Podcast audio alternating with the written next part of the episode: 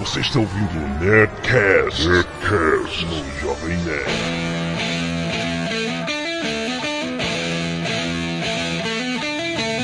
Landa, landa, landa, nerds! Aqui é Alexandre Antônio Jovem Nerd e meu Guitar Hero continua pegando fogo. Alô, aqui é o Mario Abad, o Fanatic, lembrando os 50 anos do Michael Jackson. Michael Jackson não fez mal àquelas crianças, ele fez amor com elas. Ai, meu Deus, cara. Aqui é o Tucano e o meu sonho é passar um feriado no Camboja. Olá, aqui é Maestro Billy, The Book is on the Table. Ah, Aqui é a Zagal e hoje a gente vai saber sobre a Dani Bananinha. Vai participar também? Ela vai participar? Que sabe? Estamos aqui atendendo a pedidos, o nego não aguenta. Cadê o segundo episódio sobre rock and roll? Continuem falando. Vamos continuar falando sobre rock and roll, compadre, anos 70. Ainda tem muita coisa pra falar. Se der tempo, vamos pra década de 80 também. E temos aqui Marabás Tucano e a presença ilustre de Maestro Billy. Som na caixa do cadeirão, Maestro Billy. Ai, meu Deus do céu. Pra você falar, você tem que ter um nariz com mais de 10 centímetros. Por favor, pense em sua frase. Cara, pra quem não conhece o Billy, é DJ, produtor musical, DJ do Cadeirão do Hulk, trabalha lá, que não condenado. Também é presidente da Associação Brasileira de Podcasts. Olha que Dono. só gente que entende música aqui. Vamos para elas depois dos e-mails. Canelada. Muito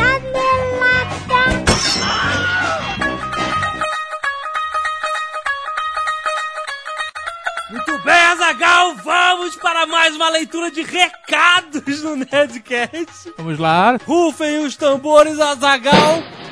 Música para explosão de cabeça. Nerd Story está de volta com tudo, Azagal. Sim, estamos aí, Jovem Nerd. Quer dizer, ela nunca foi embora, na verdade, mas é que ela está cheia de novidades. e Chegou um caminhão, despejou aqui um milhão de colecionáveis, cara. Inacreditáveis. É, a parada é o seguinte: meu aniversário chegou, nós fizemos uma encomenda. Só que eu não estou com espaço para guardar tudo que eu queria. Então, cara, estamos com um estoque de Jack Bauer, pé na porta, tapa na cara. Putz, grila, cara. Pra quem lembra, o McFarlane Toys lançou o Jack Bauer espetacular, apontando uma arma para seus inimigos, e agora uma segunda versão com ele dando o pé na porta e preparando um tapa na cara. Cara, é muito foda é, o cenário, a porta quebrando, né?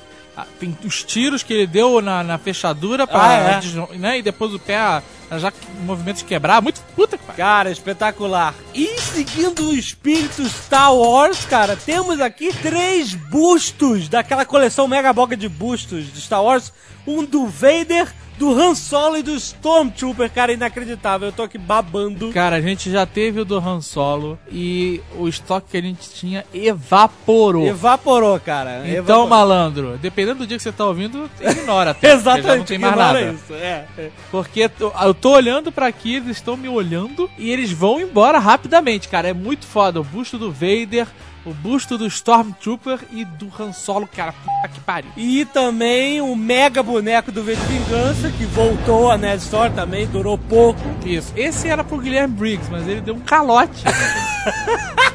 Ele falou, vocês tragam um V, que eu falei, então vamos trazer e aí a gente reserva um pra você. E tem também, além do estoque regular, o que seria do Guilherme Briggs, né? Então você pode ter o V de Vingança que seria do Guilherme Briggs. Isso é alguma coisa, né, cara? Ai, ai, não acredito que ele ganhou de um amigo antes. Sei. Ah, Conheço essa história, eu ganhei. ganhei significa não conseguir esperar. Ai, meu Deus. Então, olha só, agora muda a música. Né? Agora, meu amigo, Putz. se você tá empolgado com o Nanok, tu vai ver o que que é tiro comercial agora. Estamos abarrotados dos novos action figures do Conan, meu irmão. Putz, grila! Conan! O que é bom na vida? Cara, são duas passagens fantásticas do filme. Uma do início, quando ele ainda é um gladiador de arena, Isso. que ele usa uma espécie de luvas com umas facas na ponta, né? Exato. E, cara, é muito foda, tem um cenáriozinho ali básico. E a outra, cara, a outra, meu É foda. é assim, é só xingando muito, sabe? Porque é o Conan com aquela maquiagem que ele também usou no Comando para Matar. A mesma Sabe qual é aquela roupa preta? Exato. Quando ele invade o templo do Tulsadum. Putz, grila, Cara, esses já estão fora da caixa aqui. Esses não, não duraram. É Conan, gente, é o Conan do filme, né? Então é, tem a cara do Schwarzenegger, né? Pra quem... Exa cara, é muito foda. Então se você está maluco com o Nanok, está na hora de ter o Conan que você sempre quis na sua estante. Acesse agora nerdstore.com.br antes que acabe tudo!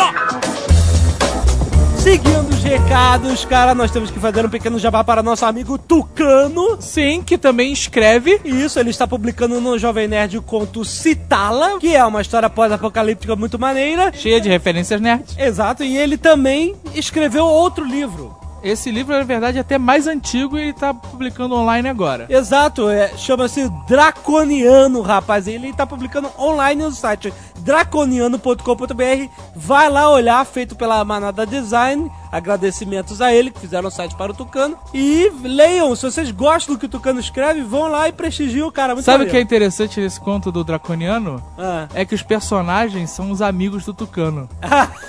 Então tem um personagem que é ele, Aham. tem um personagem que sou eu, Olha só! entre outros. Então vai lá descobrir quem é quem, excelente. Mais um Jabazex rapidão. Nosso querido Maestro Billy, que está aí no Nerdcast, nós participamos essa semana do ADD, que eu não fazia ideia do que era, mas significa antes, durante e depois. É o podcast do Maestro Billy, ele fala. É um programa mais musical, ele assim, ele pede para as pessoas mandarem por Twitter ou por e-mail, ou ele cria playlists e toca lá uma quantidade de músicas, 10 músicas, ou o que seja, Isso, e aí ele fez uma pequena entrevista conosco e aí depois tocou as músicas que nós pedimos. que estão espetaculares, cara. Cara, tá uma mistureba espetacular, é verdade. Então vai lá em maestrobilly.com.br barra podcast, tem o link aí no post. Prestigiem o nosso amigo e ouçam Julio Iglesias. Mais um jabá, porque está ficando insuportável. Porra, chega de jabá, caralho.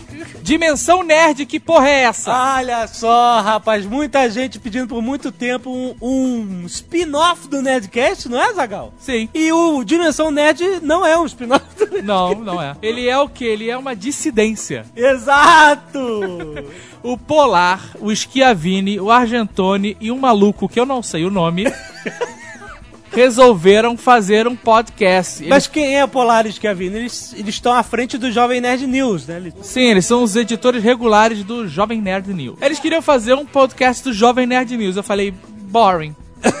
Vai ficar lendo as notícias do Jovem Nerd News. Qual é a Exato, graça? exato. Aí eles resolveram fazer uma parada bem maneira. Eles já fizeram alguns pilotos e tal. E agora eles lançaram a parada mesmo, está no ar. Isso. Eles comentam as notícias, uma parada mais de cotidiano, mas bem mais nerd, mais solto, não é um telejornal do Jovem Nerd News, tá irado. Exato, é um tipo um Drops. E toda semana vai ter, e você pode baixar isso junto com o Nerdcast, dimensãonerd.com.br, acessa aí. Nesse primeiro tem a participação do Jovem Nerd e no futuro vai ter a minha, eu não vou dizer quando pra vocês ficarem baixando direto. E agora pra terminar que chega, Chega, merda! nós estamos atualizando o Jovem Nerd depois do blog da Nokia, nós viramos consultores de tecnologia. cara. Olha só que diria, né? O que, que essa vida faz com a gente. Nós somos editores agora do blog do IG Shopping. O Exato, tem o IG Shopping, que é uma ferramenta de busca de comparação de preços, Exato. onde você acha as paradas mais diversas da internet. É. E tem umas ferramentas de gráficos, é bem legal. Eles estão com um projeto pro ano que vem pra ficar uma parada inacreditável. Vai ser foda. E eles têm um blog que estamos nós lá atualizando a parte de tecnologia dele, falando de loucuras, escrevendo causos, histórias e sempre colocando alguma coisa tecnológica no meio. A gente sempre dá uma dica de tecnologia e conta uma historinha engraçada, algo que você pode adicionar aí às suas visitas diárias. Exato, se você gosta de seguir a gente no Twitter ou sente falta de mais atualizações no Jovem Nerd, tá aí o blog do IG Shopping de tecnologia que nós estamos ali todos os dias. Exatamente, todos os dias. Então clique aí no post, tem o link diretamente para o eShopping, tem um bannerzinho também no site do jovemnerd.com.br. Entre lá e... E chega, né, cara? Eu não ler nem e-mail nenhum. foda-se. Não, peraí, tem e-mails, cara. Muitos e-mails, muitas pessoas falando que legal esse Nerdcast de novela, algumas pessoas falando vocês são malucos. Cara, eu foi- vou te falar, cara. Tem as pessoas que são idiotas pra caralho. Deu uma pequena polêmica sobre o que o Nerdcast deve ser, o que ele deve abordar ou não. Esta polêmica foi muito bem é, resolvida quando um dos le- nossos leitores falando, gente, o Nerdcast é uma visão dos nerds sobre o mundo, não uma visão dos nerds sobre o mundo nerd, especificamente. O mundo tá aí, cara. Não, e é fácil. O que, que pode passar no Nerdcast? O que a gente decidir. E foda-se quem não gostar. Não, não baixa. Vai ouvir um Boring Cast por aí. Cara, o programa ficou engraçado pra caralho. Eu ri sozinho, indo pra São Paulo de carro. Não, e teve muitos. Olha só, tô, tô, tô te falando. Essa semana a gente bateu recorde de e-mails que a gente recebeu. A maioria de pessoas falando, pô, achei que ia ser uma bosta, mas adorei. Ou me lembro. Nunca vi novela dos anos 80, mas achei engraçado. Poucos falaram, mas é que essa galera que não gosta, a galera que é mais bitolada, gosta de fazer barulho. Então Deve parece ser tudo que. moleque pirralho. pra mim é tudo pirralho virgem. E aí tá com essa energia acumulada e quer soltar em algum lugar, vai soltar pra lá. Eu tô te falando que a polêmica não foi tão grande, pelo menos pelos e-mails que a gente recebeu e os downloads que continuaram altíssimos, como Mas qualquer os outro programa. idiotas têm que ser execrados. Camilo Carvalho, 27 anos, Vitória, Espírito Santo, mandou algumas observações. O Bem Amado, que nós falamos, era uma história de Dias Gomes, o mesmo de Rock Santeiro, e foi novela nos anos 70. Depois dos anos 80, virou uma minissérie e o personagem que gaguejava era o de seu borboleta. Whatever. Jorge Tadeu é da novela Pedra sobre Pedra, dos anos 90, por isso que a gente não falou. Ah, e as mulheres comiam flores da árvore que nasceu no lugar da moita, onde ele sempre mijava. Daí ele voltava sempre pra dar uma sapecada, olha só. Que ótimo, né? O Grande Sertão Veredas era uma minissérie, não uma novela. O Riacho Doce virou filme em Hollywood chamado Bela Dona, foi dirigido por Fábio Barreto. Olha, pum. Ó, pequeno explosão. Salvador da Pátria tinha o radialista Juca Pirama, Luiz Gustavo, que tinha o bordão Meninos, eu vi! Olha, é verdade, Lembra é disso? verdade, é Excelente. verdade. E também a, a outra canelada minha, que é a música do Sorriso Lagarto, é Mercy Street do Peter Gabriel, não do Sting. A gente até notou isso na edição e botou uma caneladinha e tal, mas eu sempre achei que era do Sting. É, eu também, cara. Porra. Mim, Eu vou resumir aqui o e-mail da Thaís, de 22 anos. Ah, Ela escreveu um texto gigante pra dizer o seguinte: ela parou de fumar no dia 29, que é o Dia Nacional de Combate ao Fumo. Nós até fizemos uma chamada no Jovem Nerd News a respeito disso. Se você fuma, pare. Leandro, pare de fumar. o Leandro, Fuma que nem a chaminé. do, do, do Nanok? Isso. Oh, porra, Uma vergonha, uma vergonha essa merda. Para de fumar. e aí ela falou: tô sem fumar desde esse dia, é um desespero, um sacrifício do cara. Tô caída no chão, abraçada com o travesseiro. Mas a única coisa que tem me ajudado não são os adesivos de nicotina, não é os chicletes infernais, não é nada disso. É um programa em que eles aprisionam minha família e se eu voltar a fumar, eles botam ele numa jaula e dão choque em todos os meus parentes. Tá maluco? Cara, que que houve? Tá criativo hoje. Não, cara, isso era um episódio do Além da Imaginação, é nada. Tá. Ela diz que ouve o Nerdcast e consegue se distrair e não pensar em É cigarro. bom, e- excelente, excelente. Então, não, eu acho legal, cara. Thaís, parabéns. Escute sempre o Nerdcast que você vai conseguir se livrar e se encha desta porra, deste adesivo até o. Não Funciona, meu pai fumou a vida inteira, passou um mês no hospital que ele bateu de carro, se arrebentou todo, o médico colou adesivo dele em cima abaixo e ele parou de fumar. Excelente, é verdade. faz um ano. É verdade. Então, adesivos e Nerdcast, essa é a receita. A gente podia lançar uns adesivos escrito Nerdcast, né, cara? Para de fumar com o Nerdcast. E aí eu aproveito que já que eu resumi o e-mail dela pra falar que o Rafael Esk, de 22 anos também, lá de Belfor Roxo, ficou feliz e maluquinho porque eu falei de Belfor Roxo, veja Ah, você. Eu estive bonito. várias vezes em Belfor Roxo, o marceneiro que trabalhava pra mim é, era de lá a marcenaria dele. E aí eu chamava Belfor Roxo de Beiço Roxo. Bruno Alves, 17 anos, estudante, Belo Horizonte, Minas Gerais. Olá, galera, Mega Boga do Jovem Nerd. Esta é a primeira vez que eu mando e-mail e queria primeiro agradecer o trabalho de vocês. Continue. Cara, a gente tá frenético, a gente tá trincado, né, lendo os e-mails, cara. Depois de ouvir o último Nerdcast sobre novelas, a música tema da novela Tieta ficou em minha cabeça. Precisamente o trecho. Tieta não foi feita da costela de Adão, é mulher diabo, minha própria tentação. Pariu, né, cara? Eu fui cantarolando isso durante um bom tempo, foi aí que eu lembrei do Nerdcast sobre a Batalha do Apocalipse. E me lembro do Eduardo Spor ter mencionado que Lilith, a Lilith, lembra? Foi a primeira mulher criada por Deus antes da Eva, que foi feita do barro e não da costela de Adão, e que ela era considerada uma demônia e tal. Não, ela era considerada uma demônia porque ela não quis se deitar por baixo. E- Exatamente. Ela queria ficar por cima do Adão e ele não quis, estava dando mole. Exatamente. É, então, pra todo entendedor, fica fácil perceber que a única mulher que não foi feita com costela de Adão é Lilith.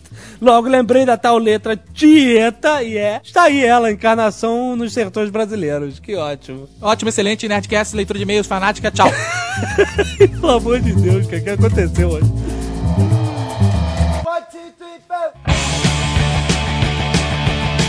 Vamos continuar na década de 70, falta muita coisa ainda. Punk rock, senhor Tucano. Pois não. Não é você que é o cara do punk rock, não é? Vocês podem fazer a pergunta e eu só respondo? Soletrando. Ô Billy, você que botava aquelas musiquinhas de tensão no, no soletrando, aquelas porra também? Exatamente. Tudo que é sonorização de palco sou eu que faço. Climas tensos, assim. E aquelas músicas para as pessoas chorarem no final sou eu que toco. Ah, que bonito isso! deveria sofrer, hein, cara, com isso. Não, não, não. Não fala assim. Eu também fico. Eu, eu me emociono também quando acontece isso. Eu gosto da musiquinha dos 10 mil reais, quando ganha, ganha. Ganhou! Bonito, né? Podia ter isso aqui no Jovem Nerd também, né? Musiquinha de 10 mil reais, você dá 10 mil reais pra galera, pô, o que você acha? Quando a gente ganhar 10 mil reais, eu toco a musiquinha, felizão. A gente tava falando de rock progressivo, que a gente não vai voltar de novo, porque o Tucano Era gosta muito de Pink. O Pink Floyd, inclusive comprou a, a coleção completa nesses últimos dois meses pra poder aprender bastante. Então, o povo tava tão de saco cheio desse troço progressivo, aquelas músicas de 12, 14, 15, 25 minutos, um disco inteiro, quatro lados de um álbum duplo, só contando uma mesma história o tempo todo, Aham. que aí ninguém aguentava mais que veio o movimento da discoteca. Foi por causa disso que a discoteca chegou, que ninguém aguentava mais aquela loucura. E aí veio o vazio, o vazio total era a discoteca. E aí depois de dois, três anos de vazio total, porque as músicas continuam, cons- conseguiam ser mais imbecis ainda, e aí ninguém mais aguentava, deve ter um movimento de destruição de discos, né, de discoteca, marcaram no estádio, foram lá, destruíram tudo, e aí vem nascer o movimento punk, logo depois disso. E antes do, do punk, antes da disco, teve- tinha qual? Teve rock progressivo, né? Boa, cara. Quem é o estandarte do movimento punk? Ah, pra mim, os Ramones, bicho. Na verdade, a primeira banda punk, que foi a que deu o nome ao movimento, assim, é- foi o Ramones. São de 74. Tem gente que fala que o New York Dolls também era punk antes deles, foi influência pro Ramones, mas punk mesmo foram eles. Foram da filosofia faça você mesmo. Ah. Os caras não sabiam tocar bateria, não sabia cantar, não sabia tocar guitarra. Cada um comprou um instrumento, pegou emprestado, começou a tocar. Aham. Fizeram música só com três acordes. E aí começaram a se apresentar pra outros caras que nem eles, que gostariam de ter banda, mas estavam de saco cheio do rock progressivo. O Joey Ramone, que é o, que, o vocalista, né? Ele era baterista, só que ele tocava tão mal que botaram ele pra cantar. Ele é o Garibaldo from Hell, né, cara? Era, né? Então, olha só. Eles É. eram, eles eram tipo os blogueiros do rock?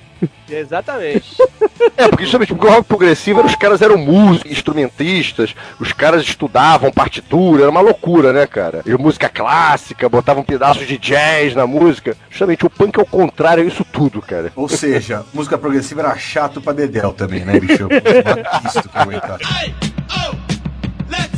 Ramones começou tocando lá naquele barzinho em Nova York, lá queriam fechar, queriam. Tibi-tibi, Fecharam afinal ou não? foi fechado com só a lojinha. Os Ramones são americanos? Não, São. Nova York. Caraca, eu jurava que o movimento punk tinha nascido na Inglaterra, cara. É porque era o Sex Pistols. Cavern Club está para o- os Beatles, assim como o CBGB está para o Ramones. Eles fizeram sucesso assim, só em Nova York, no circuito underground, né? Ah, isso aqui.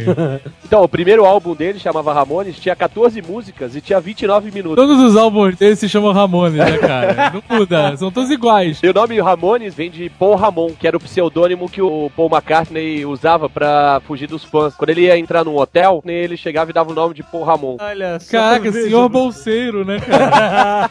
senhor Monteiro. Senhor Monteiro, né? Anda, eu. Todas as músicas, a One alguma coisa. A One Não, e assim, Some o primeiro álbum tinha 19 músicas e 15 minutos, né? Era só one, two, three, four. Acho que nunca conseguiram gravar dois lados de um LP.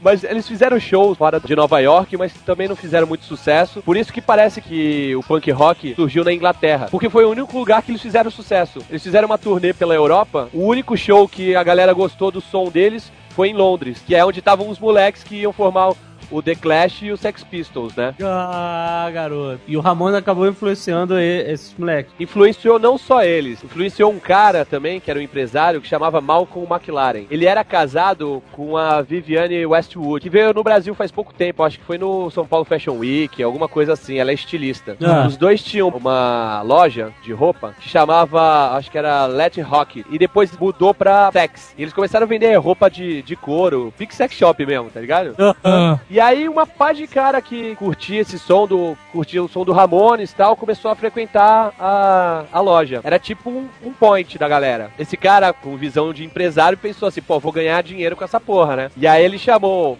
Um funcionário da loja, que era o Glenn Matlock, que era baixista, e mais dois caras que, que viviam na loja, tá ligado? Era o Steve Jones e Paul Cook. Era o guitarrista e baterista. Faltava um vocal. Chamaram vários caras pra serem vocalistas e, porra, não, não, não, não tinha a ver com, com o estilo que eles queriam lançar, né? Tinha um outro cara que andava por ali que chamava John Lindon e que tinha os dentes podres, podres foda, tá ligado? e aí botaram o apelido dele de Johnny Rotten. e ele não era tão lindo assim. né? E chamaram ele porque ele tava. ele- isso foi o que ele falou. Ele tava andando com a camiseta escrito Eu odeio Pink Floyd. Aí o, o Malcolm McLaren e a Vivienne, né, a, a- a mulher dele, chamaram ele pra ir na, na loja, falaram assim, ó, canta alguma coisa. Ele, porra, não sei cantar. Pô, então faz, sei lá, faz uma mímica aí com alguma música. Aí foi no Jukebox, meteu o Alice Cooper e começou a cantar, tá ligado? Ah. E aí, o... E aí falaram, pô, tu tem a cara da banda, vai... Você não sabe cantar, mas você é você mesmo. Ele não sabia cantar, mas pô, também os caras não sabiam tocar direito. o punk foi uma época de músicas feitas por não músicos, né, cara? É, então. É o que, é que nem o Jovem Nerd falou, cara. Foram os blogueiros da época. o blogueiro o que que era, né? Um cara que chegou, via um site e, porra, não sei programar. Não sei mexer com É. HTML, Flash, Java. Não sou jornalista. né? Eu não sou jornalista porra nenhuma. Não sei escrever, não sou alfabetizado.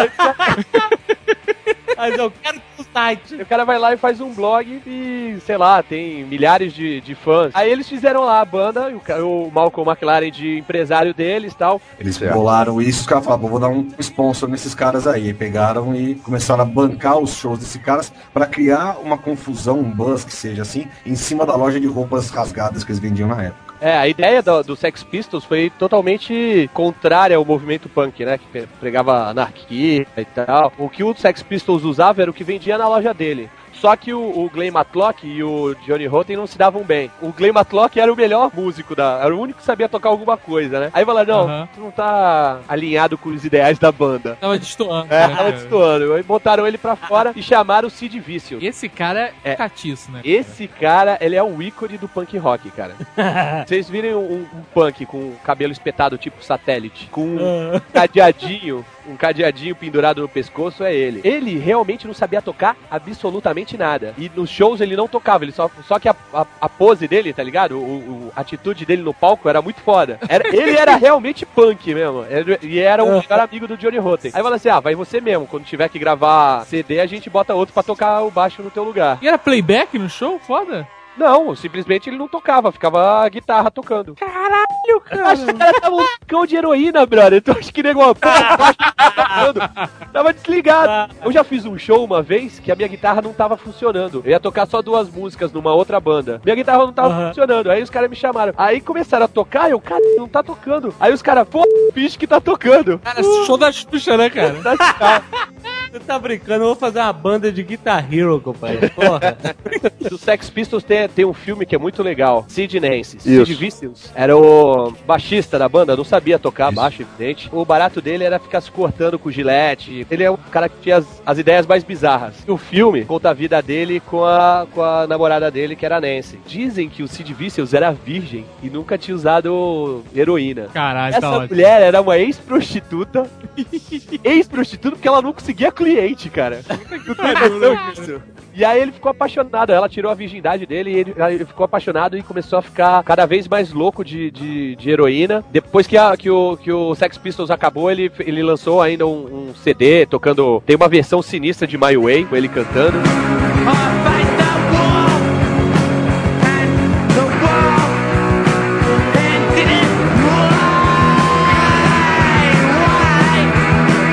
A vida deles acaba no, no dia que ela aparece esfaqueada no hotel que, que ela morava, que eles moravam, e ele doidão caído do lado. Ele foi preso. Ninguém sabe exatamente se foi ele que matou, entendeu? A gravadora pagou a fiança, ele saiu. Acho que um mês depois, ele tomou uma overdose de heroína e se matou.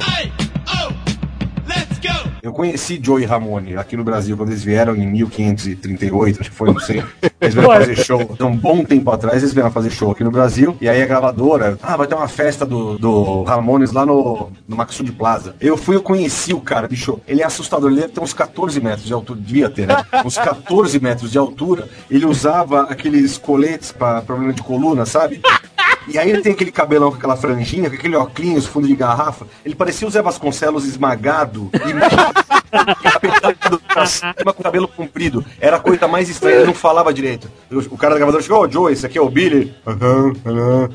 Não dá pra entender o que ele falava, bicho. Mas foi uma, uma experiência bacana que eu posso contar pros meus netos até. Tô contando pra vocês, tá? Legal ressaltar nessa época que o nosso amigo Tucan tá falando do CBGB, né, que foi o bar assim expoente, né, desse movimento punk, que começou com Ramones. Outras atrações interessantes que nasceram lá também, né? A gente pode citar a Pat Smith, né? Pode citar o próprio The Blonde e o Television, né? Television é uma bela banda, né? Cara, então é até hoje tocando. E do movimento inglês aí que veio o Sex Pistols, a gente não pode deixar de citar, obviamente, o The Clash, né? Ah, ó, conheço, conheço, conheço. É, Olha, cara, que Olha, né, amor, se cara? tocar, se de fundo, ao invés de tocar Should I Stay or Should I Go, tocar a música do Mamoras, brother, eu nunca mais participo de Nerdcast.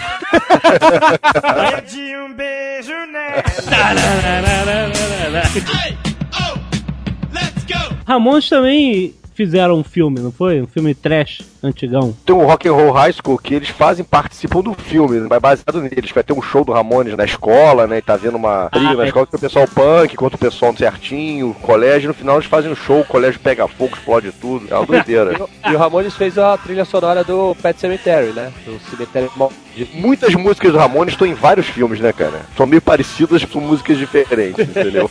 E tem a versão que ficou eternizada do Homem-Aranha que eles fizeram na época. Isso. Spider-Man,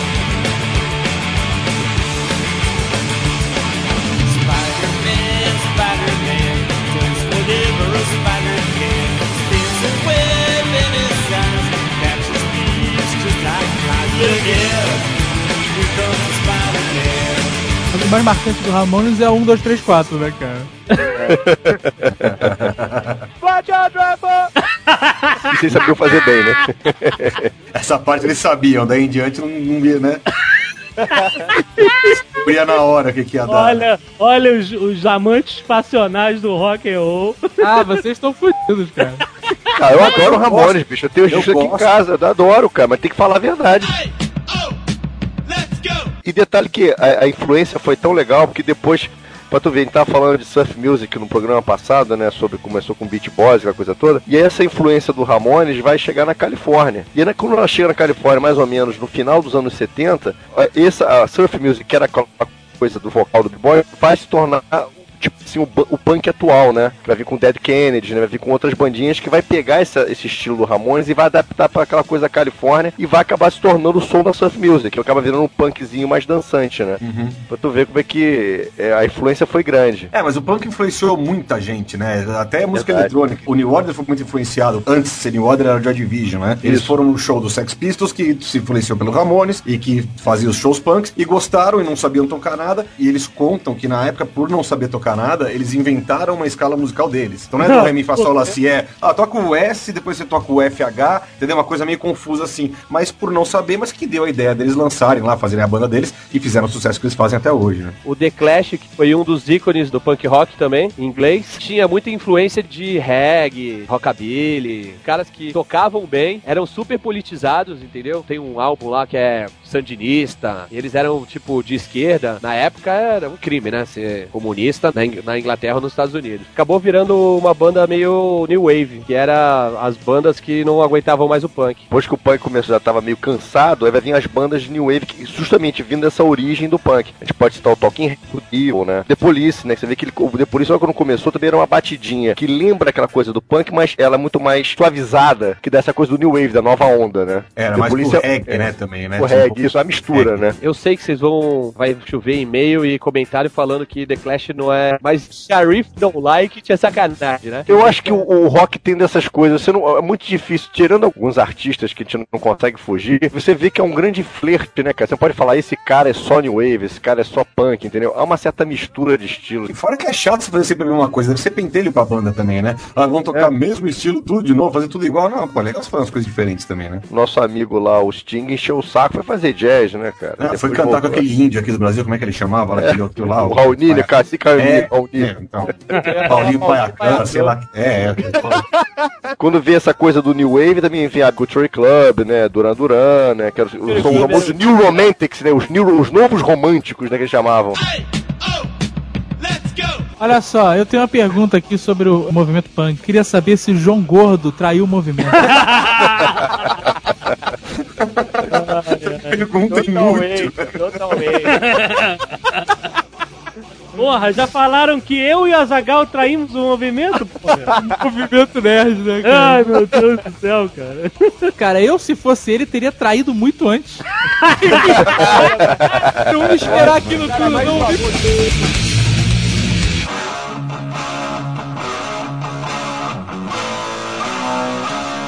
E onde entra o senhor Ozzy Osbourne nessa história toda? Você lembra quando inventaram a música na época das cavernas? Vocês assistiram aquele filme? É chama aquele filme daquele cara lá do. História do Mundo, parte 1. História do mundo, exatamente. Mel O cara tá- Ozzy Osbourne estava naquela caverna tacando pedra no pé dos outros.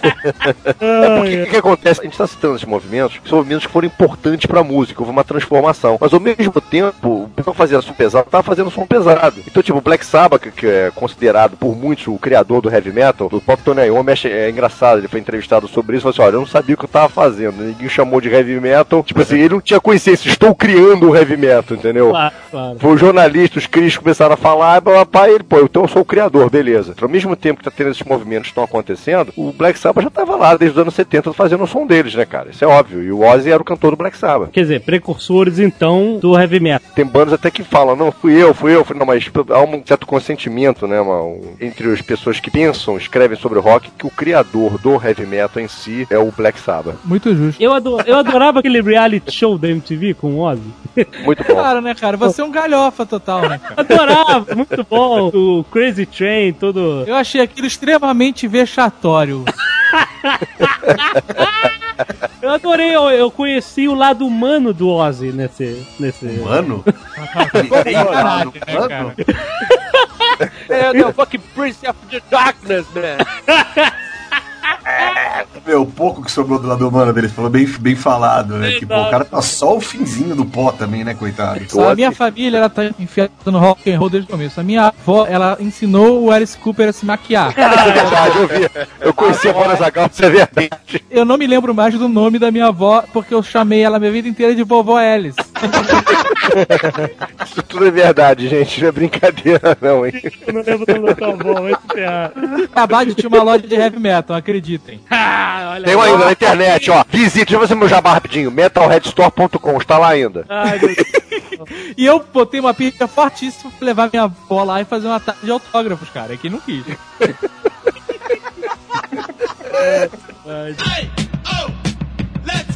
Quer dizer, o Ozzy tem todo aquele histórico que não precisa repetir aqui, né? A história do morcego, a história da pomba, não foi? Que ele levou lá, conseguiu o contrato dele, de morder as cabeças dos bichos fora. O morcego ele achava que era de mentira e ele mordeu sacanagem, mas o morcego quer ser jogaram no pau que era Essa de história é muito esquisita, né, cara? Essa que é a verdade. Como é que você morde um morcego sem perceber, cara? Não, não. Aí tava doidão, né, bicho? Tava loucado.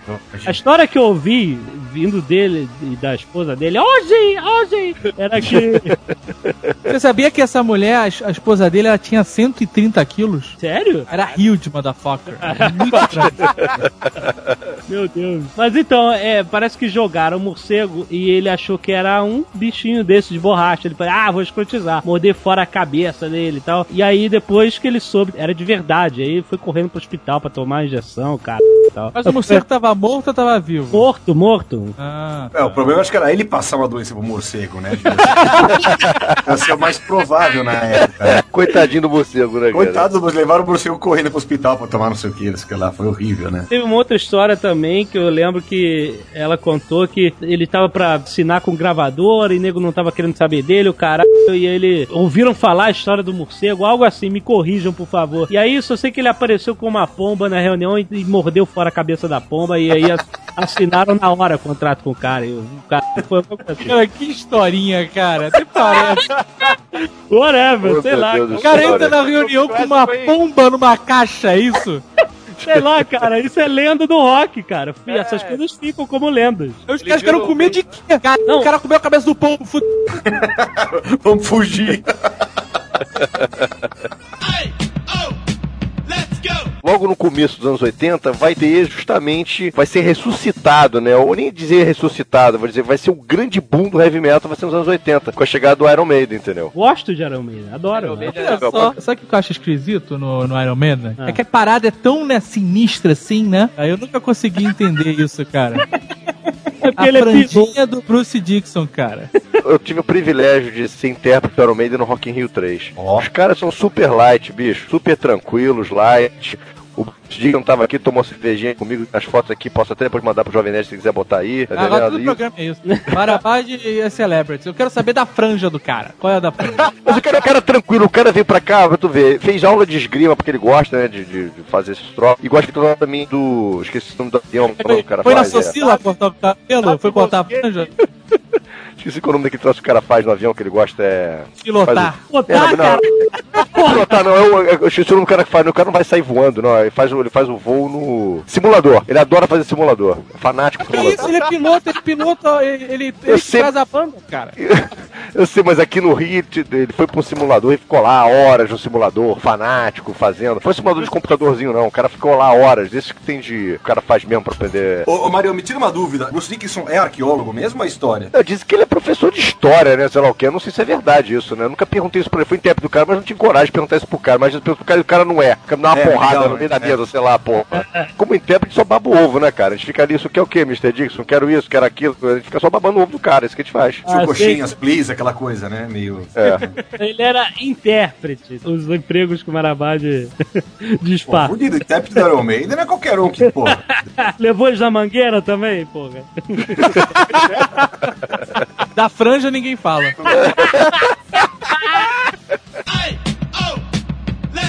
Van Halen começou a tocar guitarra daquela maneira que todo mundo começou a imitar o pop do, do Ed Van Halen. Eu não posso ouvir Van Halen que eu, eu visualizo aquele pulinho. Ah. Rock, David ele é demais, cara. Aquele pulinho com espacate aberto é demais, cara. Calças de lycra, né? Rosas e verde limão. Puta que pariu, cara. Também você incluiria LA Rock, tipo Journey, não sei o quê, como heavy metal ou não? É rock rock? Isso que a gente tava falando, né? Porque isso uma- foi uma invasão inglesa. Obviamente que a invasão inglesa foi dessa forma, aí o americano pegou e fez do jeito deles, né? O jeito deles foi justamente o glam rock, né? Vi aquelas hair bands depois, né? Aquele monte Pode- de bicho, aquelas roupinhas de lycra, aquela coisa estranha. Isso, aqueles cabelos tudo de leoa, Bon Jovi. Motley Aham. Crue, Puta, mas antes- tinha uma banda legal, eu gostava muito do Journey, achava uma puta banda legal. O Journey é um pouco diferente. O Journey era, era chamado acho que de Rock Arena, né? é, Era o Rock Journey. Arena, LA Rock, Isso. alguma coisa assim, né? Isso, pode citar o Survival também, que era mais ou menos o mesmo estilo, Jefferson Starship também. Essa era uma, era uma outra ala do rock que não era aquelas roupas, aqueles cabelos, aquelas coisas todas, mas fazia um som forte, né? De, de batida, como você pode pôr o Survival que a gente citou aí, que ninguém gosta do Eye of the Tiger, aquela coisa toda. Pode citar o R.E.O. Speedwagon também, que é o mesmo estilo, o Também Sticks. legal. Ah, o Sticks nossa, também, é isso. Todas essas bandas são rock arena. Um dos melhores cantores que eu me conheço, pouco que eu conheço de rock assim a fundo, assim, um dos melhores cantores pra mim é o Steve Perry, que é o cantor do Journey, bicho. O cara era muito bom, a afinação do cara, na época que não se usava autotune, sei lá, uma coisa, né? Porra, puta cantor, cara. Puta muito cantor, bom. maravilhoso. Então, peraí, o glam rock era aquele rock que mais fantasiado, é isso? Isso, isso. Bon Jovi e companhia. Motley Crue, Quiet Riot, entendeu? Essa galera toda. Poison. É aí que entra o nosso querido Twisted Sisters. Isso. Cara, a Zagal que me introduziu. A Zagal que me introduziu, me introduziu, introduziu, introduziu. Não, é, opa. que pariu, que piada! O Azagal que me apresentou o Twisted Sisters e eu achei demais na hora. Que coragem, cara. Como é que era? Ah, vamos maquiar a cara que nem o Kiss. Não, não dá pra copiar o Kiss. Vamos fazer permanente. Porra, já fizeram. Aí, cara, eles botaram tudo, cara. Tudo. Meu irmão, é permanente, é maquiagem de traveco aggressive, cara. Traveco E os caras são gigantes, parecem uns guerreiros medievais travestis, cara. Ah, melhor definição. O vocalista parece Emília, brother. É Emília from Hell, né, cara? Tom Hell é ótimo. Tem um filme que passa tipo, meio na HBO, tipo às quatro da manhã de uma segunda-feira, assim, que é a história de quando começaram. É, melhor horário. Quando começaram a fazer aqueles parental guidance pra colocar no disco, né? Que pode ouvir, que não pode, quantos, quantos anos tem que ter pra ouvir aquele disco, por causa das letras, não sei o quê. Alguém chegou a ver esse filme que tem participação de um cara fazendo o personagem do cantorzinho lá do, do Twisted Sister. Alguém já viu? Filme, Snyder, Dee Snyder, isso. Dee Snyder, isso. Não, eu vi no documentário, que é interessante, porque mostra, inclusive, a esposa do Algor. O Algor é, esse Algor agora que todo mundo fala, ah, o cara é maneiro do aquecimento global, sei lá o quê. Nessa época, estava denunciando o Dee Snyder, junto com o comitê lá dos valores americanos e tudo mais, que aquilo era um absurdo, entendeu? Porra, mas era mesmo, cara. Era um absurdo foda, meu Não, irmão. porque, mas porque falava xicocô na letra, assim, não tinha nada a ver, uma coisa super ridícula, assim, uma coisa estúpida, sabe? Uma besteira, né?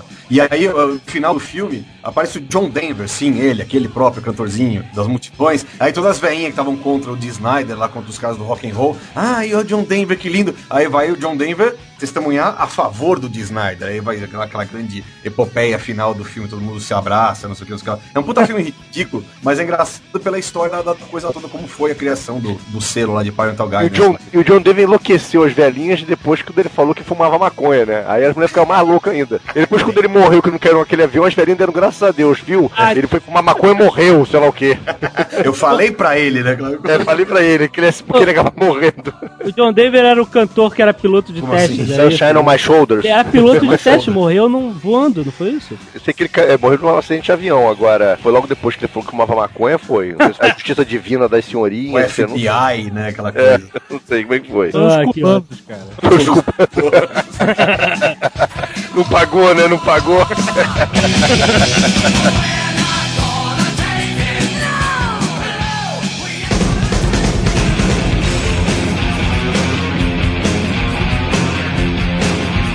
Começou a ter várias vertentes, né? Se ninguém acha que heavy metal é uma coisa pesada, ninguém achava aquilo ali meio calmo, achava Iron Maiden calmo. Então ninguém já começou a inventar outras coisas. Começou o thrash metal, né? Isso é uma lei do mundo. é, O mundo tem que se escrutizar cada vez mais. né? Então cada geração fica estupefata. Elvis era a maior escrutização na época dele, né?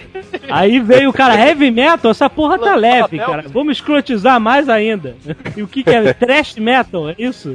É, que veio o Metallica aí, veio o Megadeth, né? Veio a banda que toca mais alto no mundo, segundo eles mesmos dizem. Motorhead, né? Motorhead, falou tudo. São considerados aí os pais do thrash metal, né? Motorhead. Aí ninguém não muito satisfeito na Europa, criou o death metal, criou o black metal, aí continua essa berraria toda que tá aí, né, cara? Não é só berraria, tem diferença entre trash, Não, black existe, existe, bicho, existe, eu gosto e existe. Agora, Diferença aquela que você nota com sobriedade. Ou é tudo gritaria? não, não é tudo gritaria, cara. Tem diferença, assim, pra quem gosta tem diferença. É. Os primeiros álbuns do Metallica são considerados thrash metal. Aham. Isso. E, no entanto, não é gritaria. Aí. É porque já foi gritaria, no caso é o death metal e no caso é o Agora, black death, metal. Death metal, invariavelmente, vai, vai ser gritaria. No Aquele thrash vocal- é gritaria, tipo Sepultura. É. Sepultura é o quê? É, começou como thrash metal, né, cara? Depois foi virando, foi ficando até mais pesado, mas começou como thrash metal, Sepultura. É me- mesmo movimento, mesma época. Você gosta de sepultura? Não, é, de- é gritaria demais pra mim, Sepultura. Não, né? Não, não, não, não, não curto, não curto. Fica nervoso. Trash metal bom pra caralho pra dirigir. Ah, que ótimo. Uma vez tu me emprestou o teu carro, eu gravei um CD só de trash metal, cara. Subi aquela serra de São Lourenço, teu carro nunca mais foi mesmo, cara. Ai, meu Deus, essa época. Foi É, sepultura, antera, foi uma questão inacreditável, cara. As pessoas saíram das casas Caralho. pra ver o carro. Eu fui o primeiro cara que botou um mega som no carro pra ouvir jazz. Aí eu acabei com essa viadagem.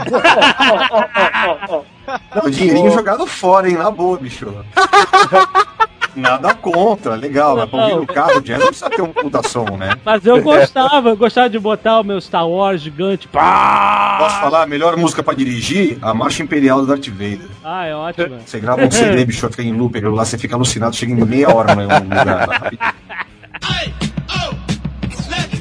Vê se tem procedimento nessa afirmação. Pantera, do Felipe Anselmo, Uhum. era glam metal antes? Era, era glam metal antes. Depois os caras tocaram cara, a estavam fazendo e aí viraram um trash metal. Os caras se pintaram, chegaram a se pintar. As roupas de, de, de, ficar tudo de calcinha apertada, todo mundo pintadinho. Pós, então, quando começou, parecia uma banda de meninas, né, cara? Pra Cara, tu era demais a maquiagem, né, cara? Que porra É. era aquela, meu irmão? Eu- é isso que eu acho impressionante, cara. Foi, eu acho legal que tem um documentário muito bacana falando dessa época de Los Angeles, que obviamente que a influência foi maior de Los Angeles, mais bandas pintando, que os caras até do acho que do Warren, ou do Rat, não sei que falam assim, cara, no final, cara, a gente tava desesperado, tipo assim, qual é a maquiagem que o Poison tá usando? Porra, então tem que comprar dessa, temos que usar essa, tem que botar mais laque, tem que botar mais batom, porra, tem que botar bustier. Eles estavam ficando loucos, o cara fala assim, eu tava usando as roupas da minha namorada. O cara fala isso, eu tava usando as roupas da namorada dele. Que é aquela coisa meio assim, meio andrógena, entendeu? Você não sabe se é mulher, se é homem. A maioria dos caras eram tudo homem, comedor, cara. Tanto que, pô, você viu que o cara do pós, o Brett Michaels, pegou uma porra de mulher, fez aquele filme lá com a Pamela Ah, mas Anderson. É, o Felipe Anselmo não era, não, cara. a gente tá falando de metal aí, vindo aí no começo dos anos 80, que citar o Judas Priest também, né? Que foram as maiores bandas de metal que tá aí até hoje, né? Esse era uma boiolona. Então, o Rob Halford é bichoso, né, cara? É, ele mora com cara e tudo. Tem até aquele filme Rockstar com o nosso amigo aí, o Mark Wahlberg, que é o Rockstar é baseado na história do, do Rob Halford, né? E os maiores vocais do heavy metal, cara. Não, no Rock in Rio 2 ele entrou no estilo, né? Numa Harley Davidson no palco. Isso, isso aí. Mas ele nunca escondeu, ele sempre foi, disse, olha, ninguém ficava te falando, falando, mas eu sempre assumi que era gay, entendeu? Que gostava e tudo mais, nu- nunca teve problema, nunca escondeu essa, essa coisa, entendeu? E já em Los Angeles, que todo mundo falava que aqueles caras eram tudo gay, gay, gay, os caras eram tudo comedor, mas já tava, a paranoia era tão grande que os caras estavam virando mulher já, né? Aí teve uma hora que eles pararam, pô, pelo amor de Deus, onde eu tô, eu, daqui a pouco eu vou usar calcinha enfiada na bunda, entendeu? Aí parou. Daqui a pouco não, cara. Eles deviam estar usando já há um bom tempo. Eu vou tirar a calcinha. né, cara? E vou te falar mais, cara, seu amigo Exo Rose também botava aqueles cabelinhos e se pintava, bicho. É verdade. É mesmo. É, Guns N' Roses, cara, uma chato. das maiores bandas de hard rock do mundo, pô, e o cara tava lá se pintando e pintando o cabelinho também, bicho. O comecinho do Guns N' Roses foi assim, depois os caras que foi só no comecinho, depois os caras se tocaram naquela merda e pararam, né, cara? E uma 80. dessas bandas que usava maquiagem, a Avon não quis patrocinar ninguém. Né? É só se eles vendessem aquelas pingardas de maquiagem do Homer, né, cara?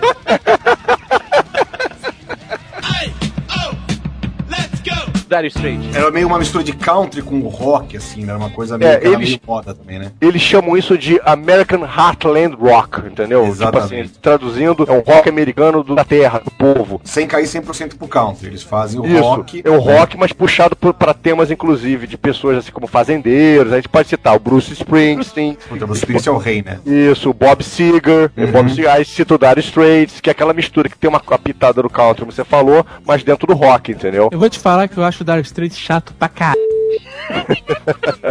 chato demais, cara. Aqueles clipes então da MTV, puta que pariu. Pô, mas na época era meio tudo, né? Pô, primeiro clipe feito pro computador, nossa, me parecia uns Lego mal feitos, assim, era muito ruim. mas era o que tinha na época, os caras deviam fazer aquilo lá, sei lá, em TK 85, sei lá como é que faziam aquilo lá. Dava certo, pô, criou-se um, um buzz em cima, é chato pra cacete, mano. Tem- Inclusive tem vocal do Sting na música, é mais chato ainda por isso, né? Pode falar da música folk também, aí a gente vai citar o nosso amigo Bob Dylan, que é um dos maiores, começou nos anos 60, que já tinha falado nele, mas ele continua aí até hoje, no década atrás década, o Bob Dylan precisa se reinventando, e o próprio Simon, né, que são já assim, os expoentes da folk music, né? E tinha lá o Simon e Garfunkel, que pô, os caras eram os reizinhos da América na época, né? Isso, isso aí. Paul Simon da Timbalada, é isso? Ele mesmo. Isso, eu tinha balado. Isso foi depois. A gente tá falando na década, nessa década do, do 70 pra 80, é a parte do Heartland Music. Mas depois vai, vai vir o World Music, a música do mundo, né? E aí você vê artistas como Paul Simon tocando esse tipo de música, e o próprio Peter Gabriel, que era um cara do artista do rock progressivo, um jeito tocando música também do mundo, aborígene e tudo mais, né? O Peter Gabriel começa a fazer isso também.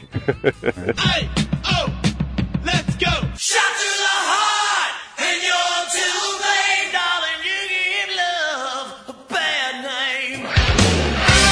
Vão falar o que quiserem de mim, mas eu acho Bon Jovi foda pra caralho. Vai tomar no rabo, cara. Acha ele bonito, né, Jovem? Acha ele bonito, né? Não, eu gosto. Eu conheço integrantes do fã clube do Bon Jovi, eu vou te apresentar, vou conseguir botar você lá dentro. Inclusive, eu sei quem é a presidenta do fã-clube do Bon Jovi, a Nani Bon Jovi. Olha só, Bon Jovi, excelente. Ela teve um filho e deu o nome de Rick Sambora, cara.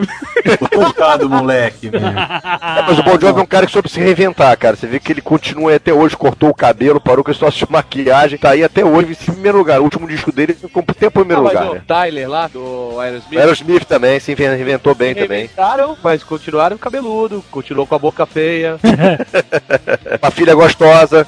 É óbvio, isso é pô. faz parte do novo personagem dele. Mas o Bon Jovi é óbvio, né? Ele é o rock brega, bregão, né, cara? Ele é chitãozinho chororó do rock. Coitado do Bon Jovi, cara. É demais também. Tu tá esculhambando com o cara. Mas as músicas são muito bregas. Se você parar pra ouvir a letra, cara. Quem em sã consciência para pra ouvir Para pra ver a letra. Ah, quando- depois de um tempo, cara. Só o Jovem Nerd a- que ficava Give a Love a Bad Name, né, Jovem Ah, Nerd? cara, é muito ruim, cara. Mas eu adoro. Essas músicas ficaram marcadas e tocam até hoje, cara. Eles são foda. Você chora ao ouvir Blaze of Glory? Ai, vou te dizer que eu acho o Blaze of Glory foda, cara. Ainda mais Não. que... Ele chora com Never Say Goodbye, cara. Mas agora chora. Não, ele chora com Never Say Goodbye ou Give Love a Bad Name, cara. Pô, meu cara, essas músicas são boas até hoje, não são datadas. Olha, eu vou confessar cara. uma coisa, eu tenho, tenho- eu tenho altas fotos com o Bon Jovi. Ih, caralho! Eu não quero saber de mais nada sobre isso. Vou mandar pro Jovem Nerd depois, pra ele ficar vendo lá. Tá bom, tá beleza.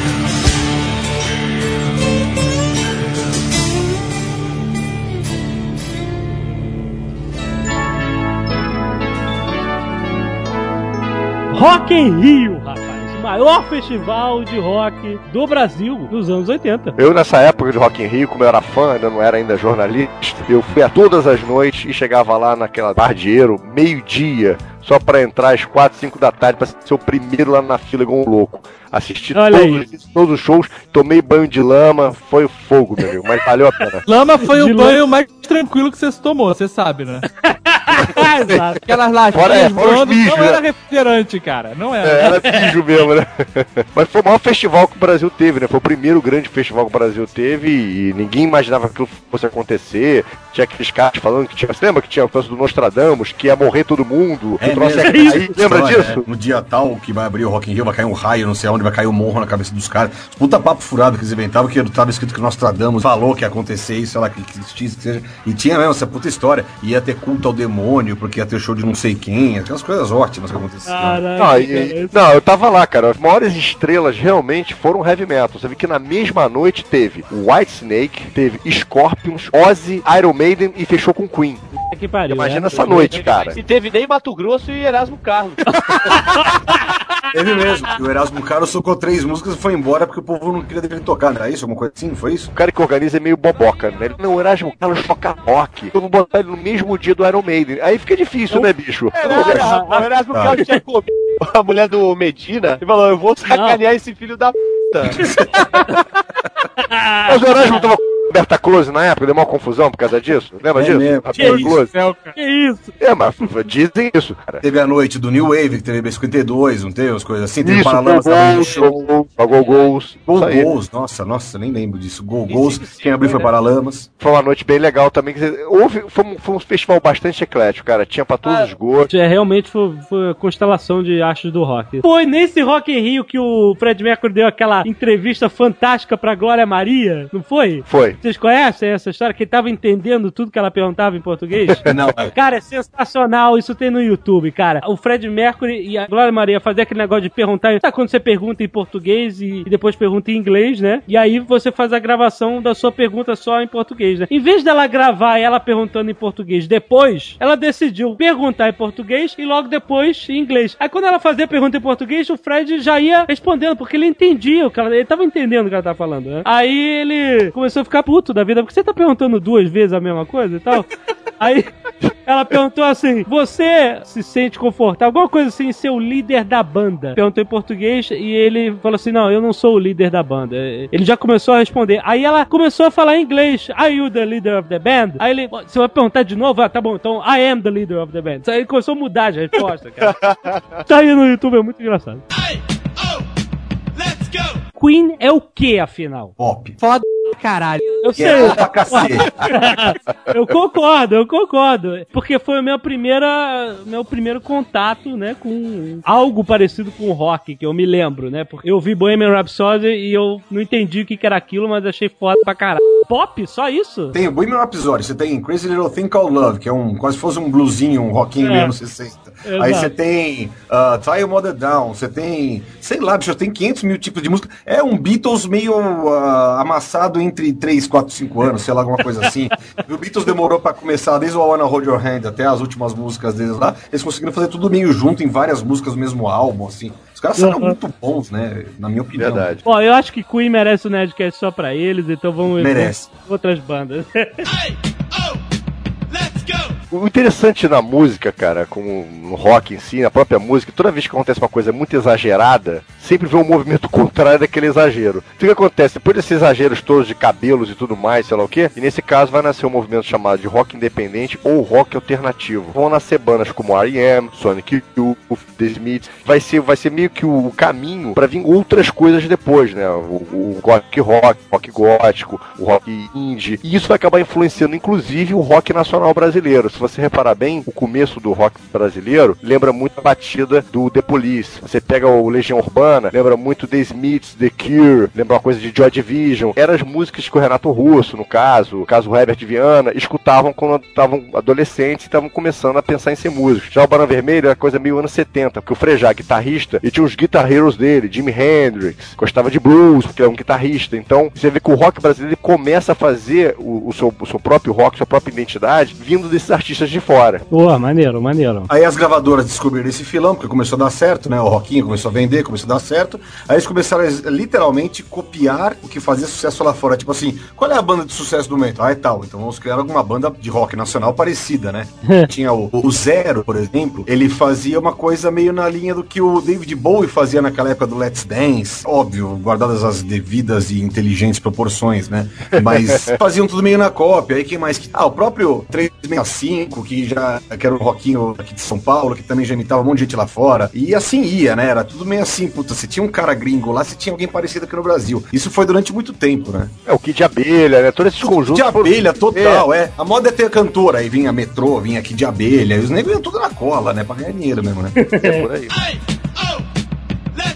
É, você vê que o legal do Renato Russo, que até teve esse disco agora que o Capital Inicial lançou, botando as músicas antigas, as primeiras músicas deles, né? Ei, moçada! Antes O do, capital inicial é insuportável, cara. E aí, moçada? Ele fala até hoje, moçada! o Dinho, né? Dinho Ouro Preto, né? Dinho Ouro Preto. Muito escroto. Não, fala isso não, cara. É, fala, é, mas- É, é, merda foda. Né? Foda, bonito.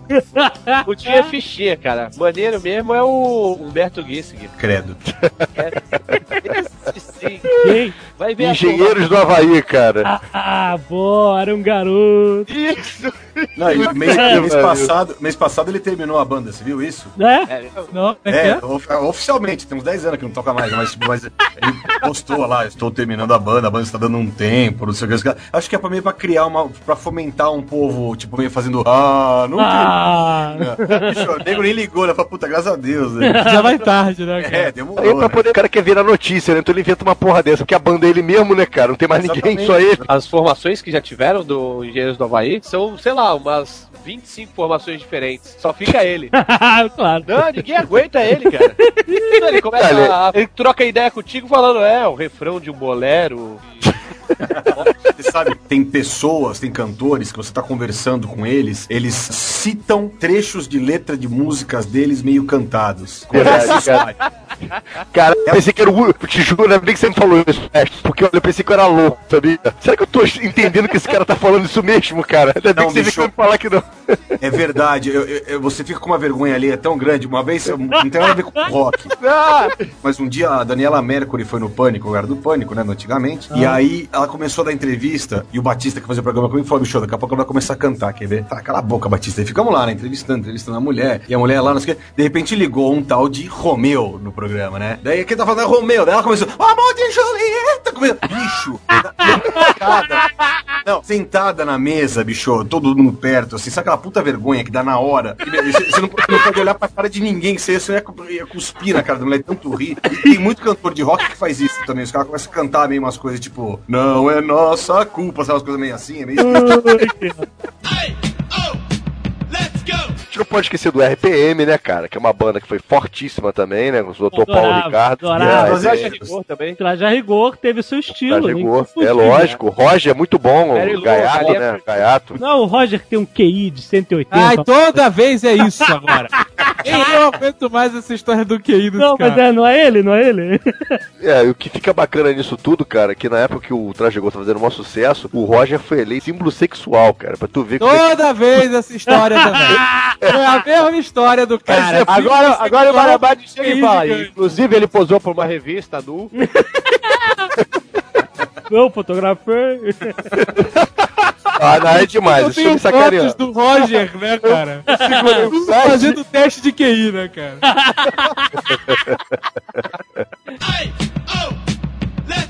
E Titãs também, anos 80. Maravilhoso. Eu, eu gostava de Titãs por causa do bichos escrotos, né? É o cabeça dinossauro, né? Maravilhoso o disco. Robin Não, era maravilhoso. porque pra mim, eu, eu, moleque, né, era o máximo da revolta que eu conhecia, era falar escroto na música. Saiam dos bichos, baratas, carotas patas. Aí ele fala ursinho, sei o que, vão se fuder, né, cara? Ele Vão fala, se vão se fuder. Caraca, eu ouvi! Eu ouvi isso! O cara falou, vamos se fuder na música, é isso mesmo? Puta que pariu, que radical! Que radical, que filha da puta, né, cara? Na época era Os isso. caras radicais iam no chacrinha, vestido com roupinhas modeladas, pra cantar Sonífera Ilha e fazer passinho. Com aqueles tecladinhos, sabe aqueles tecladinhos que são o ícone dos anos 80? Aqueles ternos com aqueles enchimentos no ombro, né, cara? Lembra disso? Era moda isso, né? Que vergonha. Sonífera Ilha. Tava Patrick Crochet, né? As puta coisa ridícula. Assim. Tem que lembrar também do, do rock carioca, né? Que a gente era representado pela Blitz, né, cara? Do nosso Evandro Mesquita, né, porra? É um cara joia. Não tem muito mais o que se falar, né? Não, ele é um cara joia, é um cara joia.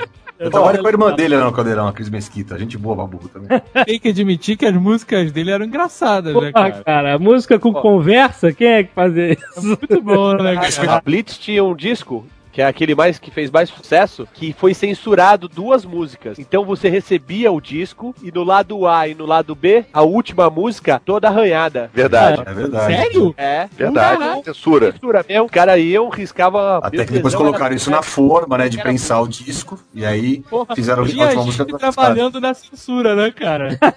Não, né, cara? Puta que pariu. Ficar arriscando o disco dos outros, vai tomar no c, cara. Acho que foi só a Mas é primeira verdade prensa, mesmo. né? É porque ele falava, filha, ele falava filha da puta numa uma das músicas. É por isso que foi cortado. Ele podia falar filha da puta. E o Mano falava que puta pariu, entendeu? Cortou só por causa disso. Eles cortaram na mão só a primeira leva, depois eles botaram isso na prensa. Falaram, a próxima prensagem vocês já colocam devidamente rabiscado na, na forma, né? Não tem, não precisa esperar sair pra, pra, pra, pra riscar, né? Hoje em dia não tem como fazer mais isso, cara. Vaza na internet, todo mundo tem o troço, É. entendeu? O cara, o cara arranhar CD, não existe mais isso. Impossível. Vazou na internet, todo mundo tem, cara. Aquela grande CD, isso é muito bom, cara. Ela risca o CD, né? Tesão, né? Estupidez. Eu lembro que eu falei que tinham bandas brasileiras que imitavam bandas gringas. O Blitz era o nosso B52, basicamente, né? Ah.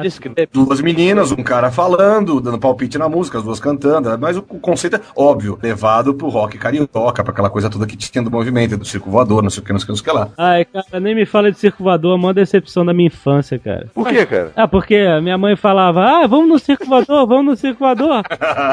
Já Você sabe achava o que aconteceu, Você achava né? que você comia algodão doce, essas coisas Não, não, eu cheguei olhando pra cima, né, cara? Filha da Ah, tá de sacanagem. Era que- O circo era voador, voava o circo, não tá Era de sacanagem, não é verdade? Olha só, eu era uma Tava voando criança. igual a estrela da pó. Era uma criança, eu era uma criança, minha mãe. Olha aqui o circo voador, eu, cadê? Cadê a Olhando pro céu. Olhei olhando pro céu. Olhei, cara. Uma decepção, o circo voador, aí, merda. Meu Deus do céu, É cara. Se você tivesse me contando, eu não acreditaria, cara. Meu Deus, cara. Circo Voador tinha, tinha uns shows sinistros, cara. Eu, eu fui ver uma vez Ratos de Porão com a Ah. abertura do Gangrena Gasosa. Ô, bons tempos. Gangrena Gasosa era sinistro, meu irmão. Era Saravá Metal. O pessoal cobrava isso pra entrar, não? Parou, falando sério, você pagou? Porque eu, eu, fui- eu fui num show aqui em São Paulo, tinha um negócio pra antecipar, que eu fui ver Gueto, Tóquio, que era a banda do Supla, Nau, que era a banda da. Como é que chama aquela mulher? Da Noite Preta lá, como é que chama aquela mulher? Nossa, cara. É, ela, uma banda chamada Nau, e aí fechava com, acho que Titãs, alguma coisa assim. Bicho, show do Gueto foi legal, show do Tóquio foi um lixo, show da Nau foi pior ainda, e aí o show que fechava, acho que era um show bacana, eu não lembro o que que era. Mas eu lembro que era muito barato o ingresso, assim, era mais pra divulgar o artista mesmo do que pra... Pra, os caras pagarem pra, pô, vamos ganhar dinheiro em cima dessa molecada, entendeu? Coisa diferente, assim. O, É, o bacana é você ter do lembrado aí do lembro Tóquio, né, cara? Que é a banda do Supla, pô. Garota É de. Pablito, né? Pablito, né? Pablito, total. Papito, né? Papito que ele fala. Papito, né? Pablito progressivo!